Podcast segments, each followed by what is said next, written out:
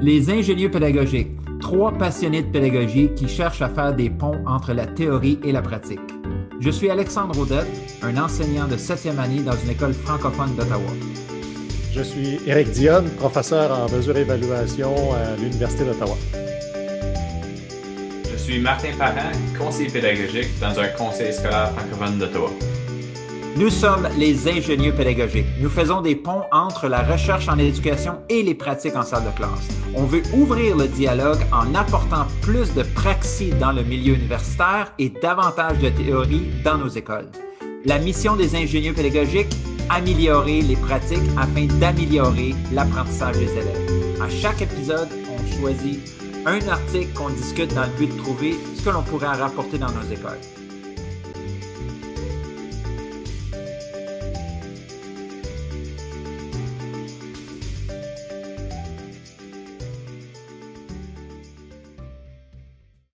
Bonjour, mesdames et messieurs, et bienvenue à cet épisode, euh, un autre épisode spécial des ingénieurs pédagogiques, parce que euh, on a un autre invité spécial. Puis, écoute, euh, c'est un peu, ouais, c'est vraiment un invité spécial aujourd'hui. Donc, premièrement, je vais saluer Martin. Allô, Martin Parent, ça va bien?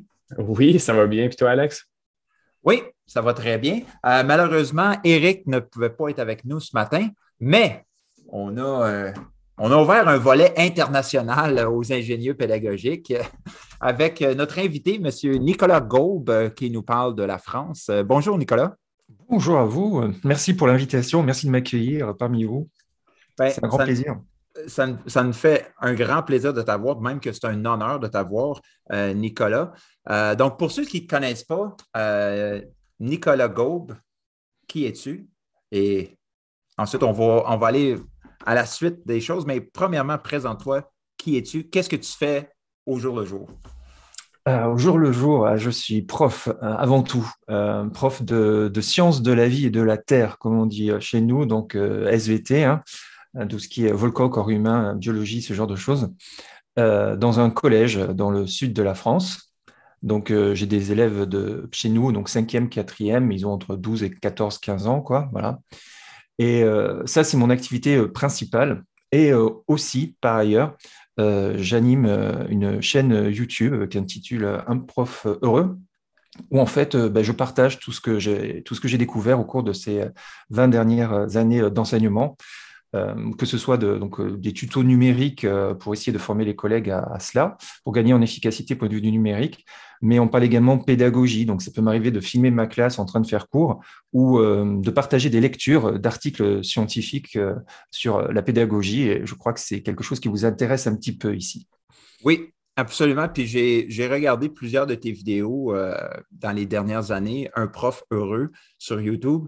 allez, regarder ça, c'est bien fait, tellement informatif. puis je pense que ben, c'est une chaîne qui est quand même très populaire. Combien d'abonnés est-ce que tu as ta chaîne? On a dépassé les 9000. Wow. Voilà. Donc, donc, euh, euh, très très content, très content. C'est pas juste le chiffre, c'est aussi très content de voilà des collaborations que ça a pu amener avec euh, même certains de, vos collègues canadiens aussi. Hein. J'ai eu l'occasion d'intervenir et puis un peu partout dans le monde. Donc c'est c'est très très enrichissant et très intéressant. Je ne regrette pas une seconde. Clairement, Nicolas, tu, réponds à un besoin qui est, présent dans la communauté d'éducation, que ce soit en France ou, ailleurs. Tes, tutos euh, répondent à un besoin. Mais, euh, oui, je crois, en fait, c'est euh, même si la chaîne a commencé en 2017, elle a vraiment explosé lors du confinement, le premier confinement qu'on a eu en France, le plus long. Euh, où euh, je voyais des collègues peiner pour utiliser la classe virtuelle qui nous était euh, recommandée par l'éducation nationale. Et comme j'avais les réponses et j'avais les clés pour les aider, je me suis dit, mais je vais faire une vidéo sur le sujet. Et, cette vidéo-là a, dépassé les 130 000 vues. Donc, effectivement, je me suis dit, il se passe quelque chose, je peux aider les gens euh, et, donc, c'est ça qui m'a remis le pied à l'étrier, qui m'a décidé à, recommencer euh, les vidéos de manière beaucoup plus régulière et euh, de m'investir davantage dans la chaîne. Oui, puis donc, clairement, tu es quelqu'un qui utilise les médias sociaux comme un levier, pas pour ta gloire personnelle, mais vraiment pour aider tes collègues. Puis justement, on est ici, comme à chaque épisode, pour discuter d'un article scientifique qu'on a lu, dont tu es un des auteurs. Donc, l'article s'intitule Leveraging Social Media and Scholarly Discussion for Educators Empowerment. Ça a été euh, publié dans le Australian Journal of Teacher Education, si je ne me trompe pas, en 2020. Donc, tu as été publié dans un journal scientifique australien. Euh, comment est-ce que ça s'est arrivé? J'en suis le premier surpris. Très honnêtement, euh, je n'y attendais pas. Euh, ben, disons que c'est parti euh, d'une rencontre, hein, comme souvent ce, genre de choses, une rencontre avec l'auteur principal de, l'article, Stephen Colbert, qui est australien. Et j'ai fait sa connaissance par le biais d'une ancienne chaîne YouTube, parce qu'avant Un Prof Heureux, il y a eu A Happy Teacher, où j'avais fait une chaîne anglophone, parce que j'avais encore peur de me montrer en public français, à mes collègues éventuels ou comme ça. Euh, je me suis dit, si je fais une chaîne en anglais, personne ne la verra en France. Donc euh, voilà, j'ai fait mes armes là-bas, mais du coup j'ai rencontré euh, beaucoup de profs. On a fait d'autres projets très très intéressants et dont Steven. Et Steven a, lancé un, appel sur Twitter pour rassembler une communauté de profs qui seraient intéressés pour lire des articles scientifiques. donc on a, il a appelé ça Edu Reading. Et, dans ce cadre-là, il a voulu des volontaires pour participer à la rédaction d'un article, l'article que tu viens de citer. Et, euh, donc, du coup, ben, j'ai dit oui. J'ai dit oui. Et euh, étant le seul Français du groupe, euh, je ne savais pas forcément si j'avais ma place, parce que c'est très australien tout ça. Ils sont, voilà, grande majorité australienne. Et finalement, ben, ça a permis de voir qu'on avait des, points communs. voilà, les mêmes problématiques au sein de l'éducation, qu'elle soit australienne ou française. Donc, voilà, c'est comme ça que l'aventure a commencé. Donc, pour euh, faire un petit résumé de, l'article, euh, l'article nous parle d'un groupe, justement, de. Est-ce que vous étiez tous, euh, ben, en majorité, des enseignants en salle de classe ou il y avait aussi des professeurs d'université ou dans votre groupe? Oui, il y a une grande diversité de profils. on a des anciens profs, des profs donc, qui sont plus à l'université désormais, euh, certains sont un peu sur les deux aspects. Et on, a des, universitaires bruts, on a aussi des enseignants de secondaire ou de primaire. OK. Donc, c'est un groupe de, pédagogues, qu'on pourrait dire, qui hmm. se réunissent, qui lisent des articles scientifiques et qui en discutent. Ça vous fait penser à un groupe. ça m'a beaucoup rappelé ce qu'on fait, mais ce, que, ce qui m'a vraiment intéressé, euh, c'est qu'eux ont emmené ça à un autre niveau. Ça veut dire que ils ont amené la discussion où est-ce que euh, quand les participants lisaient l'article, euh, les participants allaient répondre à des questions qui avaient été soumises par un des, des, leaders du groupe. puis ils pouvaient aller répondre à des questions sur la plateforme Flipgrid. la plateforme Flipgrid, pour ceux qui ne connaissent pas, c'est que ça nous permet d'enregistrer des petites vidéos de quelques minutes pour réagir à, certaines choses. Donc, sur cette plateforme-là, de manière asynchrone, les participants allaient réagir, allaient répondre aux questions de, lecture pour continuer la réflexion. Puis par la suite, euh, à la fin du mois, si je ne me trompe pas, euh, les participants participaient à un, chat, euh, un clavardage en ligne sur Twitter. C'est ça. Donc, donc, vous avez fait ça pendant combien d'années? Ou ça fait combien d'années que vous le faites? Ah, il me semble que ça doit être euh, une deuxième, euh, deuxième saison qui s'est achevée là, puisqu'en fait, c'est vrai qu'en Australie, euh, je ne sais pas pour vous, mais en Australie, l'année scolaire se finit au mois de décembre en fait, puisque c'est leur été, les vacances d'été sont, au mois en décembre là-bas, évidemment, tout est inversé. Et, et, donc, on vient, on vient de clore la deuxième saison, je pense bien, et donc là, on va repartir au mois de février avec un, avec un nouvel article. voilà, on ne s'arrête pas. Puis, ouais, parce que j'ai regardé le site de Edu Reading, puis vous étiez, je pense, à votre 30e article. Hmm. Oui, donc ça, ça, correspond, ça correspond à deux ans d'existence, un par mois à peu près, plus, euh, plus des bonus. Quoi, mais... OK, donc. Euh, puis juste une question comme ça. Oui, vas-y, vas-y, Martin. Oui, mais ben, je me questionne, puis là, c'est. Fait que le groupe Twitter, j'ai vu, si on se promène sur Twitter, on a le, hashtag EduReading, mais votre groupe, on doit, on met, on va en discuter un petit peu, mais je pense que il y a un genre de processus euh, pour rentrer dans le groupe. C'est-à-dire qu'on doit soumettre une, vidéo pour rentrer dans ce groupe-là. Puis là, l'échange ne se fait pas nécessairement au grand public. Est-ce que je me trompe là-dessus?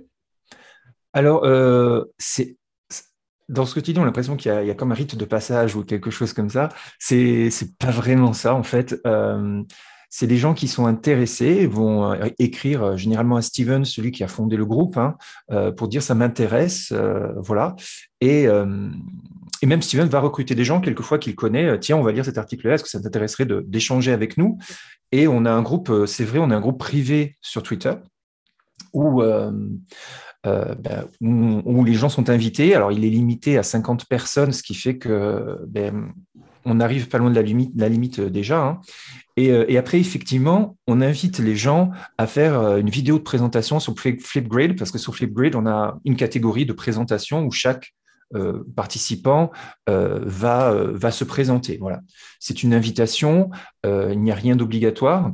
on ne va pas virer les gens si jamais ils ne veulent pas faire la vidéo, par exemple. Mais, mais oui, ça fait, ça, disons que c'est dans l'idée de créer la communauté aussi, de voir ben, qui sont les personnes avec qui on va interagir et quelles sont leurs fonctions ou leurs intérêts euh, en matière d'enseignement. Super, OK, ça, l'éclaircit. Donc, si on, prend quelques pas de recul, là, on a parlé un peu de, ben, très brièvement du groupe et de votre fonctionnement, mais on va y revenir euh, un petit peu plus en détail tout à l'heure. Mais qu'est-ce qui pousse des profs à se réunir pour lire des articles puis discuter de pédagogie. Est-ce que est-ce que c'est n'est pas comme un signe de, manquement à la formation professionnelle dans nos différents milieux? Euh, je crois que, en tout cas, ce sont des phénomènes qu'on observe, euh, qui existent, hein, même indépendamment des du reading. Donc, euh, de fait, on peut se dire que les gens vont chercher sur Internet, via les réseaux sociaux, ce qu'ils ne trouvent pas par ailleurs. Voilà.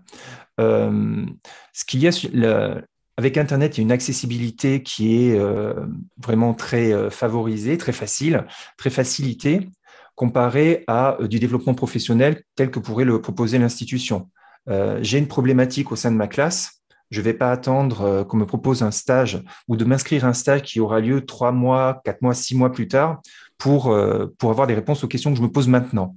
Donc, je vais chercher sur Internet euh, les gens compétents, les gens qui ont déjà partagé leur expérience sur ce sujet-là, et je vais m'adresser directement à eux. Et je pense que c'est petit à petit, comme ça, de lien en lien, de proche en proche, que se créent euh, des communautés. Euh, et, et, du coup, c'est vrai qu'il y a cet aspect-là. Et après, il y a l'aspect s'intéresser à la, à, la, à la, recherche en tant que telle.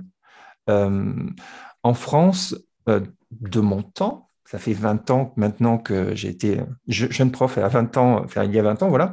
Euh, on ne nous sensibilisait pas vraiment à, aux, recherches, en éducation. Je n'étais pas du tout sensibilisé à ça. Et c'est simplement, euh, c'est très récemment, et avec EduReading, que je me suis dit que ça pouvait être une ressource qui potentielle pour répondre aux problèmes que je pouvais avoir au sein de ma classe aussi. Voilà. Euh, ensuite, ensuite il est, il, est, vrai que c'est que qu'en France, euh, la formation telle qu'elle est proposée, c'est souvent un, système assez descendant euh, parce qu'on a un, plan académique de formation, donc on appelle ça le PAF chez nous, euh, qui donc propose toute une liste de formations disponibles pour les professeurs auxquelles ils doivent s'inscrire. Donc c'est une démarche volontaire de leur part. Il n'y a pas d'obligation à se former. Et euh, voilà. Et donc, c'est vrai que, ces systèmes-là, s'il n'y a pas assez de gens inscrits, par exemple, une formation peut être annulée. Euh, si jamais euh, on fait trop, si on demande trop de formation et que ça la empiète sur notre emploi du temps, le chef d'établissement peut nous dire bon, ben, on va peut-être éviter de faire plusieurs trop de formations aussi. Donc, il y a beaucoup d'éléments qui vont faire que c'est pas si facile que ça de se former. Si on veut le faire, c'est possible, mais euh, avec toutes les différentes étapes nécessaires. Et à chaque fois, il peut y avoir un, grain de sable dans le mécanisme qui fait que que c'est pas si facile que ça d'avoir accès à la formation. Et donc, quand on compare l'aspect administratif et euh, l'instantanéité d'Internet euh, et des réseaux sociaux, ben, entre les deux, c'est vrai que quand on, quand on a accès aux réseaux sociaux, quand on y est dessus, c'est beaucoup plus facile d'aller voir une personne qui semble compétente dans un domaine et lui demander directement. Oui, puis je pense qu'il y a, y a déjà beaucoup d'enseignants qui utilisent les réseaux sociaux pour aller chercher des solutions. Euh, mais il y a des fois que je pense que c'est des solutions un petit peu trop temporaires. Comme par exemple, euh, j'enseigne un cours de géographie. Est-ce que quelqu'un a préparé des unités de géographie que je pourrais utiliser? Pour moi, c'est un peu mettre comme un, un, un band-aid sur un, sur quelque chose qui est plus sérieux. Lorsqu'on va peut-être aller voir pour demander des questions de pédagogie, je pense que là, on commence à, changer les choses. Puis, puis, puis, il y a de plus en plus d'enseignants, je pense, sur les réseaux sociaux qui, sont axés sur la pédagogie plus que sur le partage de, ressources ou euh, partage-moi ton cartable, je vais me faire des photocopies. Euh, euh, donc, je pense qu'on est en train de passer à un autre hmm. niveau. puis, ce que tu disais euh, tout à l'heure sur euh, la disponibilité des formations, euh, je le vis moi aussi dans mon milieu. il y a des fois que j'aimerais ça avoir de la formation sur certains sujets, certaines choses, mais il n'y en a pas. Ce qu'on mm. m'offre, ça ne répond vraiment pas à mes besoins, où est-ce que j'en suis dans ma carrière, à mon expérience, etc. Donc, je n'ai pas le choix que de me tourner pour m'auto-former, que ce soit en lisant des livres ou en parlant des collègues sur Internet. Euh, toi, Martin, tu es conseiller pédagogique, euh, donc tu es de l'autre côté de la table. Mm-hmm. Je ne sais pas, qu'est-ce que toi, tu en penses de l'offre des formations, justement? Bien, je pense que, justement, euh, on, on, a parlé, Nicolas a mentionné le, le plan descendant. En anglais, on appelle ça du top-down. Euh, donc, tu sais, euh, des fois, on a des, euh, de notre côté, on a des, formations ou des subventions qui viennent du ministère d'Éducation pour certaines formations ou certains domaines. donc, tu sais, on est guidé par les fonds pour offrir des formations selon les besoins qui sont, tu sais, dans le fond, le ministère va décider où est-ce que ça va, mais il y a aussi des priorités euh, du conseil, du conseil scolaire. Euh, donc, euh, ces priorités-là peuvent venir justement du, ministère, mais des fois, ils viennent aussi des, enseignants. Cependant, je pense qu'on a besoin de repenser. je pense qu'un des plus grands problèmes, puis on le mentionne dans l'article, c'est des, formations qui sont des one and done. Donc, on, fait une, une, formation ponctuelle, puis on y revient jamais. Puis, dans le fond, ce que ces conversations-là sur Twitter, euh, ce qu'ils font, c'est qu'ils ils, soutiennent justement la, conversation, ils soutiennent le dialogue, ils soutiennent la formation. Donc, au lieu d'avoir une formation ponctuelle, puis on répond tout simplement à une question assez superficielle, euh, puis on ne rentre pas en profondeur dans notre pratique, puis on ne le relate pas à nous autres mêmes, à notre profession, euh, ou à notre vécu en salle de classe, ben, euh, on, peut surmonter ça sur Twitter euh, dans des discussions plus, plus soutenues. Fait que je vois, comme moi, je le sens de mon côté aussi, je, en, tant que formateur, des fois, je sais que je donne une formation, puis j'aimerais j'aimerais continuer, mais on n'a pas. C'est une question de fond, c'est une question de priorité, c'est une question. Puis il y a plusieurs intérêts là-dedans aussi. Ce n'est pas tout simplement l'intérêt des enseignants sur le terrain. Euh, ça va avec la majorité, ça va avec euh, les priorités euh, provinciales au, Canada. Donc, je pense qu'on est, on, est étiré dans plusieurs directions, mais si on se fie justement à ce que la, science du développement professionnel nous indique, c'est que justement, on, on, doit soutenir nos conversations sur le développement professionnel. Puis, donc, je pense qu'on tend vers là de plus en plus. Euh, puis de cette manière-là, tout le monde peut s'approprier à, sa propre façon la recherche.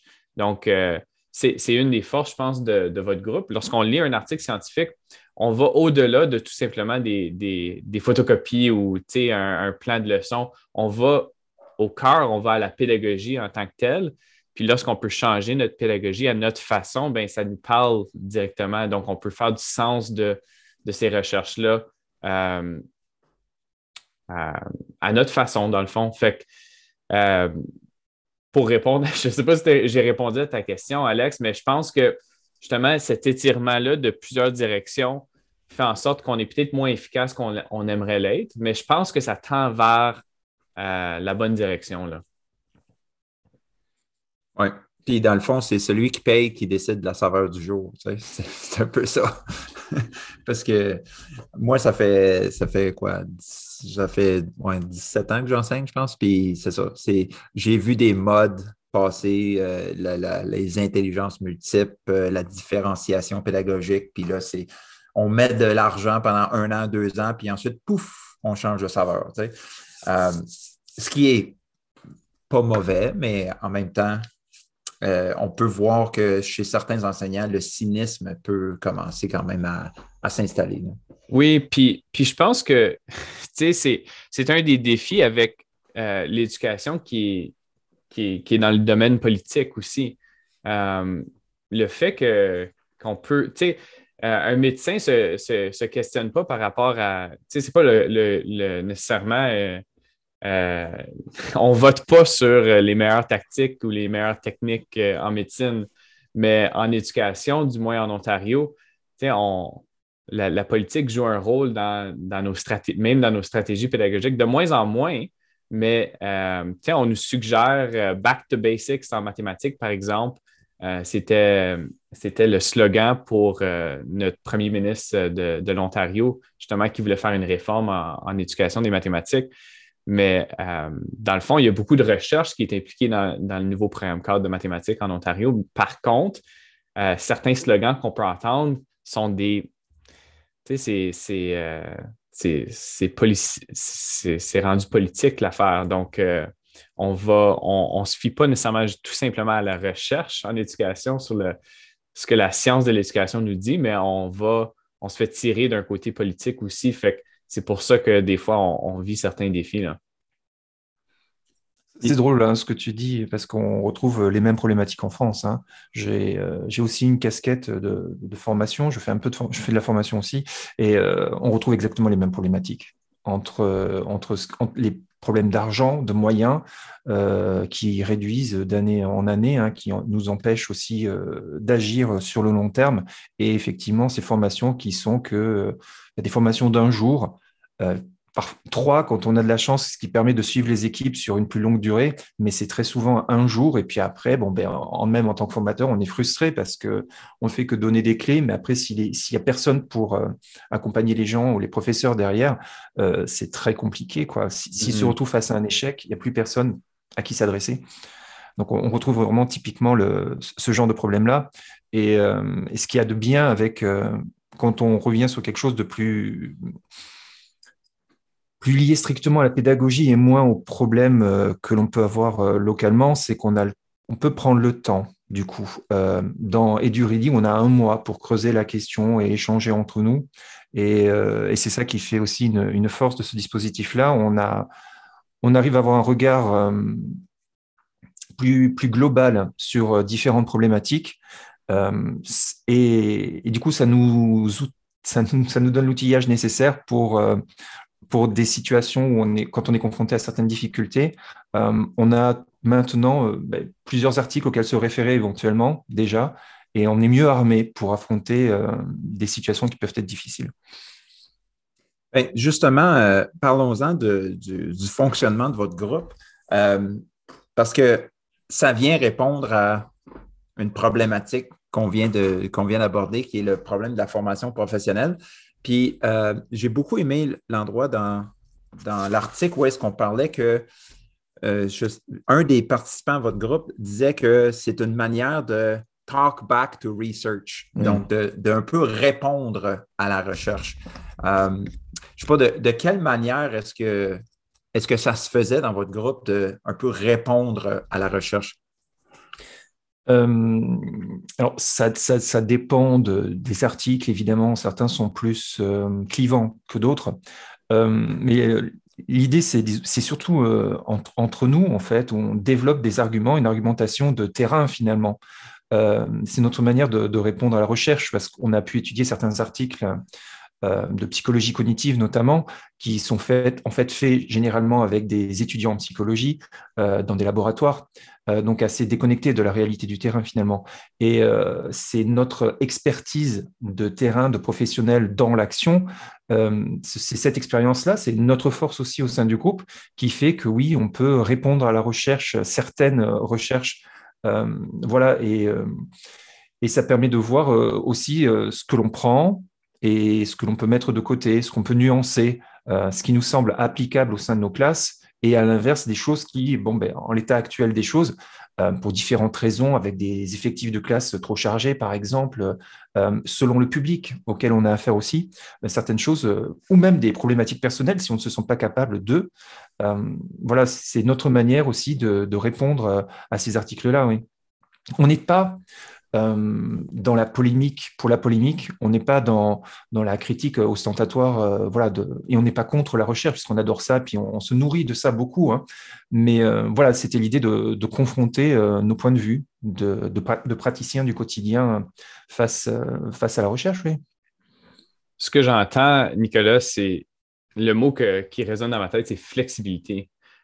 souvent, on n'a on, on, pas le temps de traiter l'information qui, est, euh, qui est donnée par la recherche. On va entendre, tu sais, euh, on va nous dire Ah, ça, c'est ça, c'est un fait de la recherche. Euh, puis après ça, on ne se questionne plus là-dessus. Puis on, peut vivre de la frustration lorsqu'on essaie de mettre, par exemple, des principes de, la psychologie cognitive en salle de classe, puis ça ne fonctionne pas. donc, c'est de la frustration qui, qui, vient. Puis là, on se dit soit, ben, soit on a un regard critique envers nous autres, puis on se dit, ah, ben, qu'est-ce qu'il y a de mal avec mon enseignement, ou on dit, ben, je vais mettre de côté totalement la psychologie cognitive, puis ça ne va pas avoir une influence sur ma, pratique, mais euh, il faut nuancer justement certaines choses, il faut la vivre à la nous. Euh, puis, donc, c'est justement ça, quand tu parles de répondre à une question pendant un mois de temps ou réfléchir à une question pendant un mois de temps, ça donne le temps de nuancer et puis, c'est un grand besoin euh, en éducation de nuancer les, propos de la recherche. Euh, je trouve ça vraiment extraordinaire euh, qu'on puisse faire ça avec ce type de groupe-là. Super. Oui, et enfin, en plus, si on se réfère, pour, faire un parallèle rapide, quand on voit les résultats de la recherche euh, fondamentales, enfin, notamment en médecine, ce genre de choses-là. Vous voyez les articles de journaux qu'on peut avoir, euh, manger du chocolat rend intelligent, juste pour, voilà, pour citer un exemple, euh, alors que c'est un raccourci, alors que l'article qui a servi de base à, cela ne dit absolument pas que manger du chocolat rend plus intelligent. Mais ce sont tous ces raccourcis que l'on fait tout le temps, dans le monde de communication aussi dans lequel on vit, où il faut être efficace, il faut être percutant, ce genre de choses-là. Et, et, on peut tomber dans les mêmes travers quand on lit des articles de recherche en éducation. Euh, on peut faire des raccourcis comme ça. Et c'est, il n'y a rien de plus dangereux finalement, parce que ça peut nous interdire de faire certaines choses qui potentiellement pourraient être intéressantes. Et, euh, donc, euh, en prenant le temps et puis en étant à plusieurs aussi, et en ayant des points de vue différents, des, des éducateurs avec des profils différents, on arrive à, ben voilà, à nuancer tout ce qu'on lit.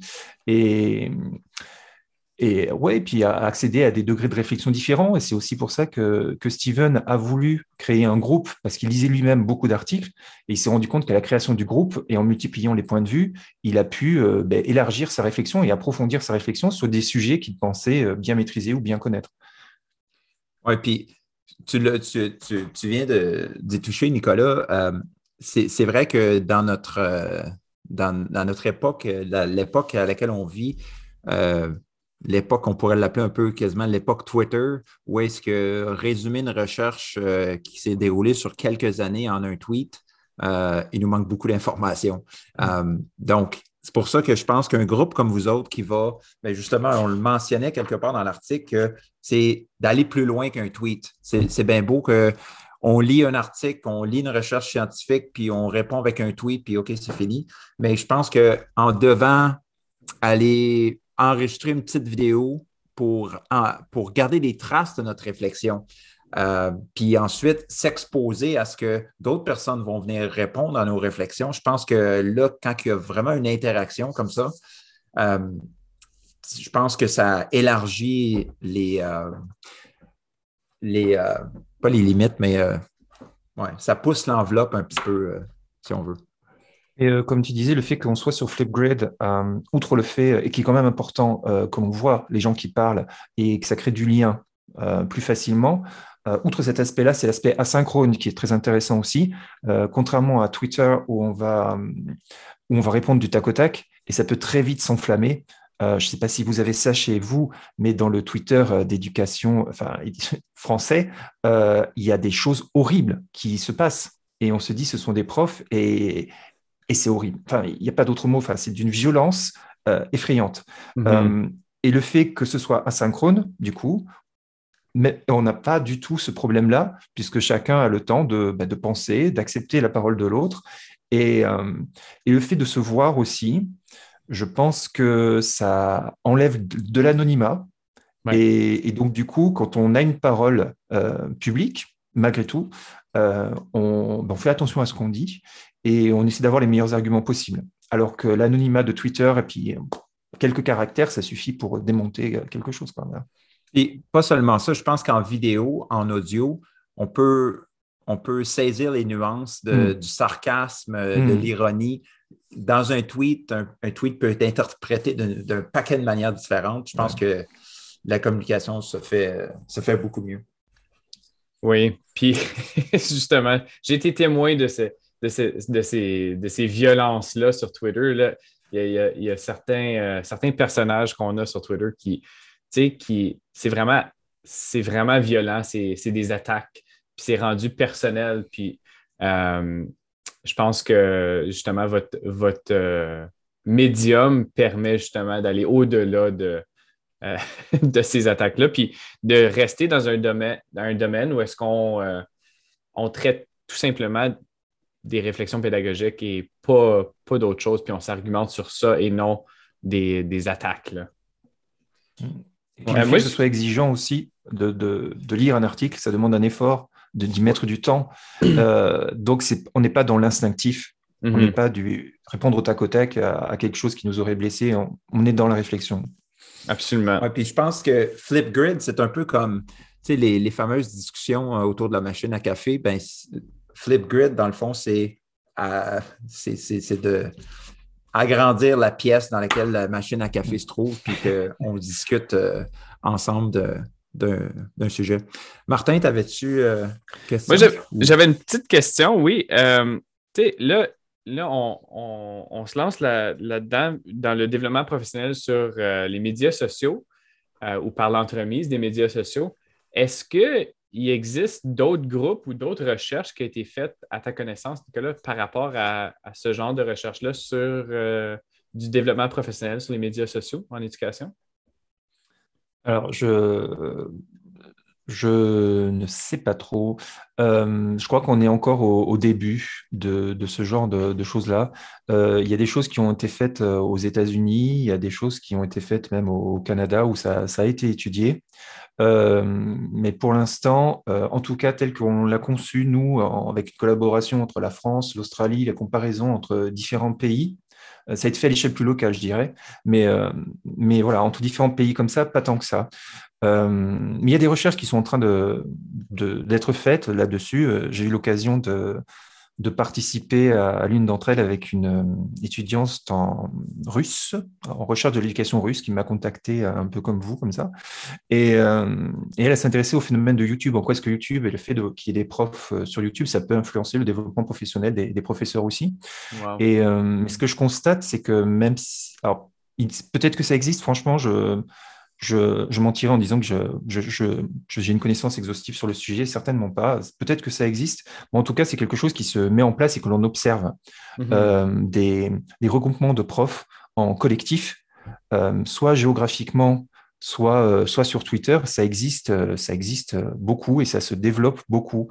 Et la pandémie aussi a peut-être favorisé, même si ça existait avant hein, déjà, euh, la pandémie a favorisé aussi ce genre d'échange et de rapprochement entre les individus, je pense. C'est à étudier. Oui, beaucoup de choses que la pandémie nous, nous permet de peut-être mettre une loupe dessus. Euh, j'aimerais ça euh, ben, qu'on passe maintenant à un peu comme aux au résultats, un peu aux conclusions de, de l'article. Donc, dans la discussion, vous avez mentionné quelques. Ben justement, on a parlé du fait que ce soit accessible et flexible. Euh, puis une chose qui m'a beaucoup intéressé dans les conclusions de l'article, c'est que les participants avaient tendance à parler plus des concepts de la pédagogie qui étaient euh, en question dans les articles que de leur contexte. Euh, parce qu'on a tous été dans des réunions du personnel où est-ce que quelqu'un prend le micro puis que là, il parle pendant cinq minutes. Ben moi, dans ma classe, bla, bla, bla, puis on est tous un peu. Il faut tous écouter le, vécu de cette personne-là qui n'est pas toujours pertinent au reste du groupe. Donc, vous autres, votre groupe, ça avait l'air que tout le monde parlait vraiment des concepts et moins de leur contexte. Mm. Est-ce que c'est arrivé de manière, manière naturelle ou? Oui, ben, euh, en fait, je crois que la manière dont c'est euh, conçu et organisé euh, fait que ça vient très naturellement, puisque notre objet d'étude, c'est l'article. Voilà. Donc, c'est ça, l'objet d'étude.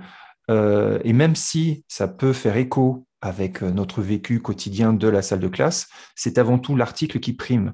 Donc, les questions que Steven crée pour Flipgrid aussi sont orientées sur l'article, Parfois, ça fait appel à des pratiques que l'on a euh, personnellement au sein de la classe, dans le sens où en quoi est-ce que certains articles euh, répond à, vos pratiques de classe ou ce genre de choses-là, ou êtes-vous d'accord avec ce que dit l'article? On, reste euh, quand même malgré tout toujours sur, sur des, choses très liées à la pédagogie et peut-être davantage théoriques que pratiques. mais c'est, ça vient ça vient, je dirais presque de manière organique, quoi, euh, par rapport, euh, par rapport à l'article, par rapport à l'article lui-même. Ça, ouais, c'est venu euh, franchement très naturellement. C'est pas, c'est pas voulu, quoi. Je, ne saurais pas trop l'expliquer, mais, mais ça vient de là. C'est vraiment les questions de, de lecture que, que, que, Steven, le leader du groupe, soumet qui aide à, garder le, cap un peu sur la pédagogie finalement. Alors après, je ne sais pas, c'est peut-être aussi le... C'est pas tous les professeurs qui sont intéressés sur les articles de recherche et qui feront l'effort de lire aussi un article de 18-20 pages dans une langue étrangère en ce qui me concerne pour... Euh, voilà, c'est pas, pas tout le monde qui va s'intéresser à ça. Euh, et, euh, je veux dire, le, fait de lire un article, par ailleurs, le fait de lire un article impose directement de faire un pas de côté aussi par rapport à sa classe. Euh, donc, euh, ce pas de côté-là est nécessaire pour avoir du recul et pour euh, envisager les choses différemment. Et ouais, je crois que c'est aussi ça qui fait que, hmm, disons que on a toujours, à la lecture de l'article, ça fait écho à notre vécu de prof et on a toujours la classe qui est là et les élèves qui sont là et on pense à eux en lisant l'article, mais avec davantage de recul. avec davantage de recul, ouais. Puis justement, est-ce que qu'il y a des discussions des fois entre euh, les participants sur euh, ben, comment est-ce que cet article-là, ce concept-là peut s'appliquer sur le terrain? Est-ce qu'on fait beaucoup de liens avec qu'est-ce qu'on peut justement rapporter dans notre salle de classe, comme nous, on essaie de faire aussi avec les ingénieurs? Mmh, oui, mais c'est effectivement donc c'est les, questions que nous pose Steven sur Flipgrid. Euh, et même dans le Twitter chat, donc euh, à la fin de une de conclusion, à la fin du mois où on en discute tous ensemble, euh, ce sont effectivement donc ce sont soit des questions sur qu'est-ce que vous faites déjà dans vos classes par rapport à la thématique de l'article, voilà, ou à, l'inverse, c'est qu'est-ce que vous allez prendre de l'article et mettre en pratique dans vos classes. On a ces deux aspects, cet aller-retour permanent qui vient et, et, qui vient dans la discussion, soit sur Twitter en direct euh, une fois par mois, donc, soit, euh, soit de manière asynchrone sur euh, Flipgrid. Ce, ce sont les deux. Martin, avais-tu quelque chose à ajouter? Ben, moi, c'est ce qui m'intéresse, c'est de s'attarder au concept plutôt qu'au contexte. Le contexte change souvent. Puis ça, c'est quelque chose que moi, j'ai ressorti de, mes études graduées en éducation. C'est justement ça. Le contexte va tout le temps changer. Puis si on s'attarde trop au contexte, euh, constamment, ben, des fois, on peut perdre, euh, perdre de vue certains concepts qui sont, euh, qui sont quand même assez constants en, éducation, qui vont nous aider à avoir une pédagogie plus réfléchie, plus intentionnelle. puis, c'est ça que justement la science de l'éducation nous permet de, de, faire. Donc, je pense que ça nous permet de mettre de côté de nous détacher un peu de, la, de, notre contexte. Puis en se détachant là, on, baisse des barrières. On, euh, nos billets, nos préconceptions, des fois, ils peuvent. des fois, c'est des barrières à, notre compréhension, à notre, notre adhésion à certaines idées. Donc, euh, justement, je pense que c'est un point gagnant dans tout ça, c'est qu'on puisse se détacher de, notre contexte pour un petit peu, pour le ramener éventuellement à notre contexte, mais euh, sans toutes ces barrières-là qui se présentent.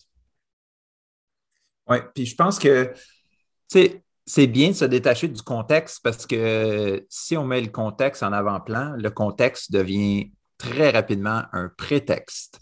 Euh, parce que ça va être comme oui, mais moi, dans ma classe, je ne peux pas, ou moi, dans mon milieu, je ne peux pas parce que il n'y a pas de oui, mais. Lorsqu'on focus sur le concept, on est en train de voir les possibilités, de voir, de dire et si on essayait ça?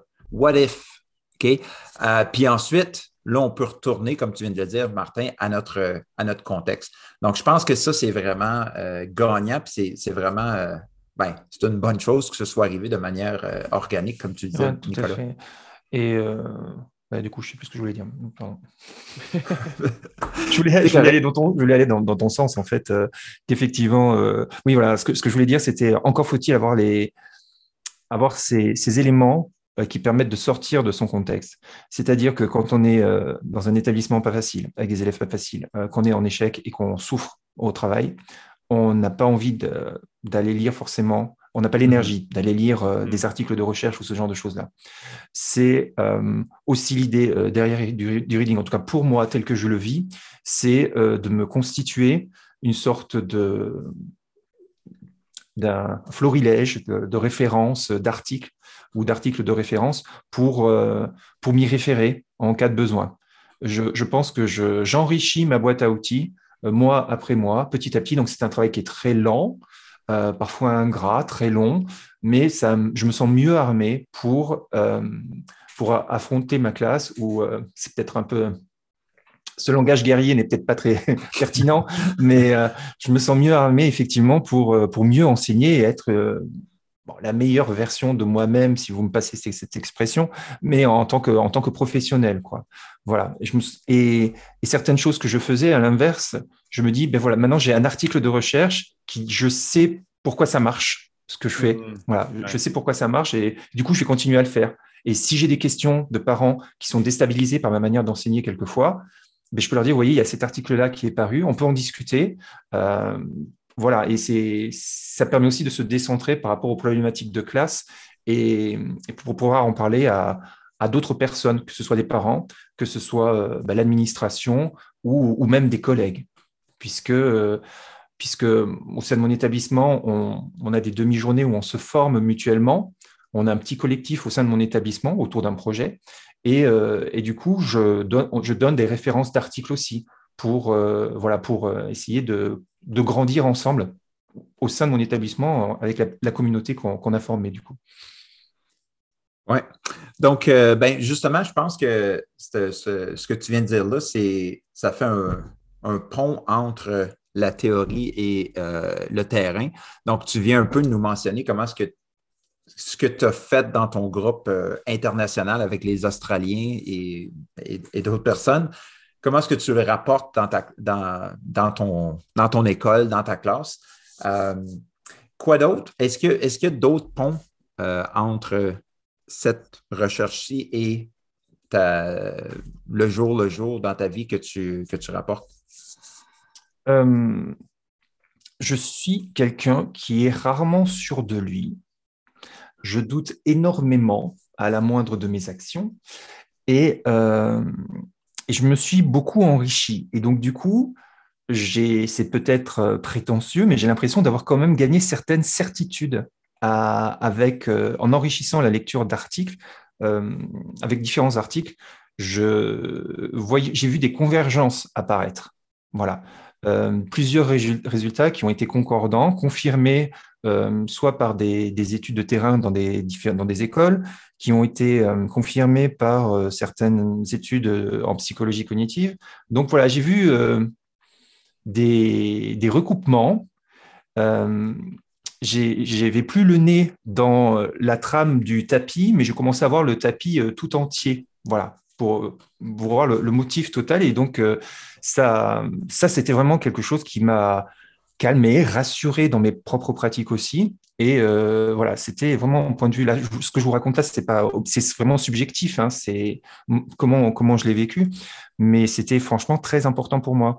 Et aussi, euh, ça permet une prise de recul par rapport aux injonctions que l'on peut avoir de, de l'éducation nationale ou euh, de notre administration, parce qu'effectivement, il y a des idées politiques derrière, on en a parlé hein, au début euh, du podcast, ça a été évoqué, et donc ça permet de, de, prendre du recul et de se dire quelle est la part de politique et quelle est la part vraiment qui va être utile au sein de ma pratique. Voilà.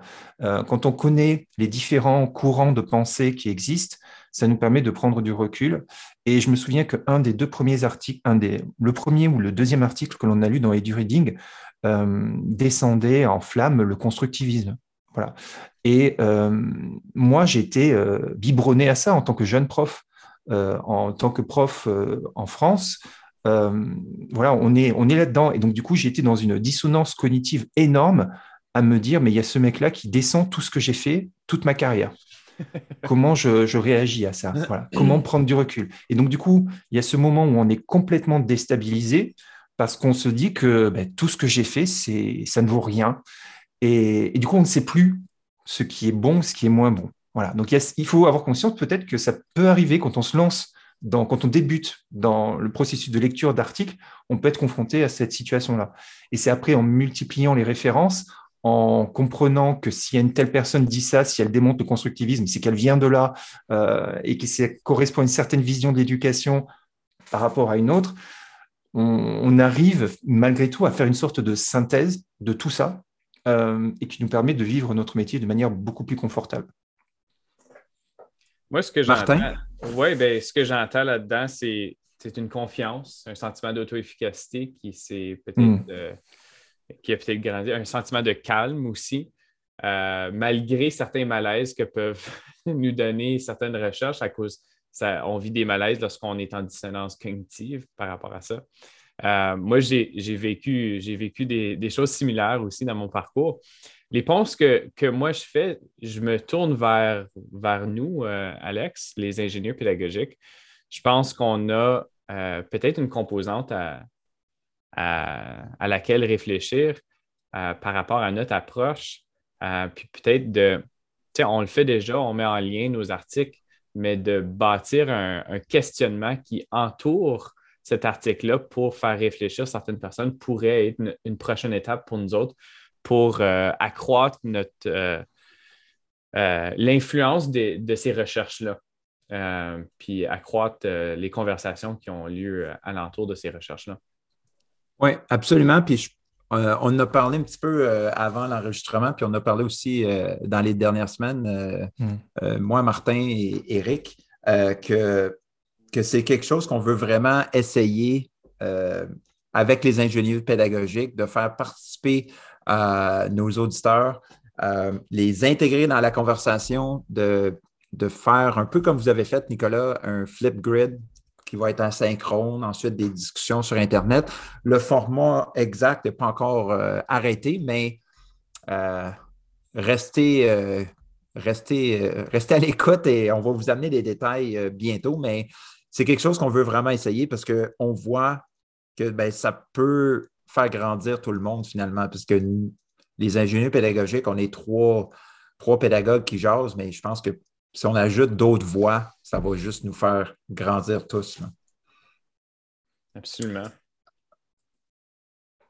Donc, euh, Nicolas, je ne sais pas si tu avais un, mot de la fin pour, euh, pour nous. Ce que tu euh. retiens de ton expérience avec, avec ce groupe-là et du reading, qu'est-ce que. Ouais, ben, on, on l'a un peu touché. Qu'est-ce que ça t'apporte au jour le jour? Ouais, mais je crois que je crois que ça, ce qu'il faut essayer de, c'est qu'il faut oser. C'est-à-dire, il faut oser mettre les mains dans le cambouis. Je ne sais pas si c'est une expression que vous avez chez vous aussi, mais euh, oser, euh, oser y aller, oser euh, allez dans Google Scholar. Si on a une problématique, cherchez un article de recherche, plusieurs articles de recherche même, je dirais. Si on a un problème, essayez de s'y référer. C'est pas si compliqué que ça à lire. C'est pas si froid non plus. Euh, on peut trouver des choses très enrichissantes et concrètes puisque certains se passent dans des salles de classe avec des extraits de dialogue entre élèves, ce genre de choses-là. Et, euh, c'est aussi le, travail que, vous faites euh, de désacraliser la recherche et euh, pour qu'on puisse mieux s'en emparer et, et, oser, oser franchir le pas et oser s'y intéresser, quoi, tout simplement. Et j'irai même plus, parfois plus loin, ne pas hésiter non plus à aller euh, voir les chercheurs. Et quand je dis voir, je veux dire contacter les chercheurs parce qu'ils seront systématiquement ravis de répondre aux questions que vous pouvez avoir. Euh, j'ai eu l'occasion de, le faire une ou deux fois. Sur EduReading, on a invité le chercheur qui avait écrit l'article, on l'a invité à venir participer à la discussion lors du chat. Et euh, voilà, ce sont des, gens aussi tout à fait accessibles et qui ne demandent que ça en fait. échanger aussi avec les profs pour avoir leur retour et, et ça commence à se mettre en place, des, actions de ce type-là où chercheurs et profs s'associent. Donc, euh, essayons de multiplier les ponts entre la recherche et la salle de classe. Ça me semble, ça me semble important. Absolument. Donc, euh, merci beaucoup, Nicolas, d'avoir euh, accepté notre invitation. Je pense que tu as vraiment amené une toute autre dimension à notre discussion. Puis c'était vraiment intéressant d'entendre ton point de vue sur ton expérience avec le groupe Edu Reading. Merci On va tenter de, de reproduire de notre côté.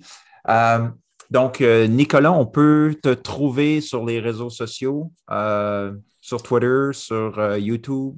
Sur Instagram, oui, avec un prof heureux, euh, ou arrobas happy teacher, euh, voilà, partout. Euh, il y a une page Facebook, un prof aussi. Donc, surtout, n'hésitez pas. ce sera un plaisir d'échanger avec vous et avec vos auditeurs, bah, dont, dont, je fais partie, hein, vous le savez. voilà, j'étais vraiment ravi de partager cette heure avec vous. Ça paraît toujours trop court quand je parle d'éducation, quand je parle avec des gens aussi passionnés que moi. Ça paraît toujours, ça va toujours très vite et on a toujours l'impression d'avoir oublié de dire plein de choses, mais c'est pas grave. En tout cas, c'était très intéressant. Je vous remercie vraiment de, cette invitation. Ça fait, plaisir, euh, ça fait plaisir, Nicolas. Puis euh, je pense que c'est peut-être pas la dernière fois qu'on va, devoir se, se, mettre un autre rendez-vous éventuellement pour. Euh, avec plaisir, vraiment avec plaisir. Alex. Ben, oui. On te, on te trouve où, toi? Sur Twitter, at Profodette et Instagram et Facebook, Alexandre Odette. Euh, puis toi, Martin? Ingénieur pédagogique euh, sur euh, Instagram, Twitter, notre site web et at Monsieur Parent sur Twitter. OK. Donc, sur ça, bonne, bonne, bonne journée et merci de nous avoir écoutés. À la prochaine.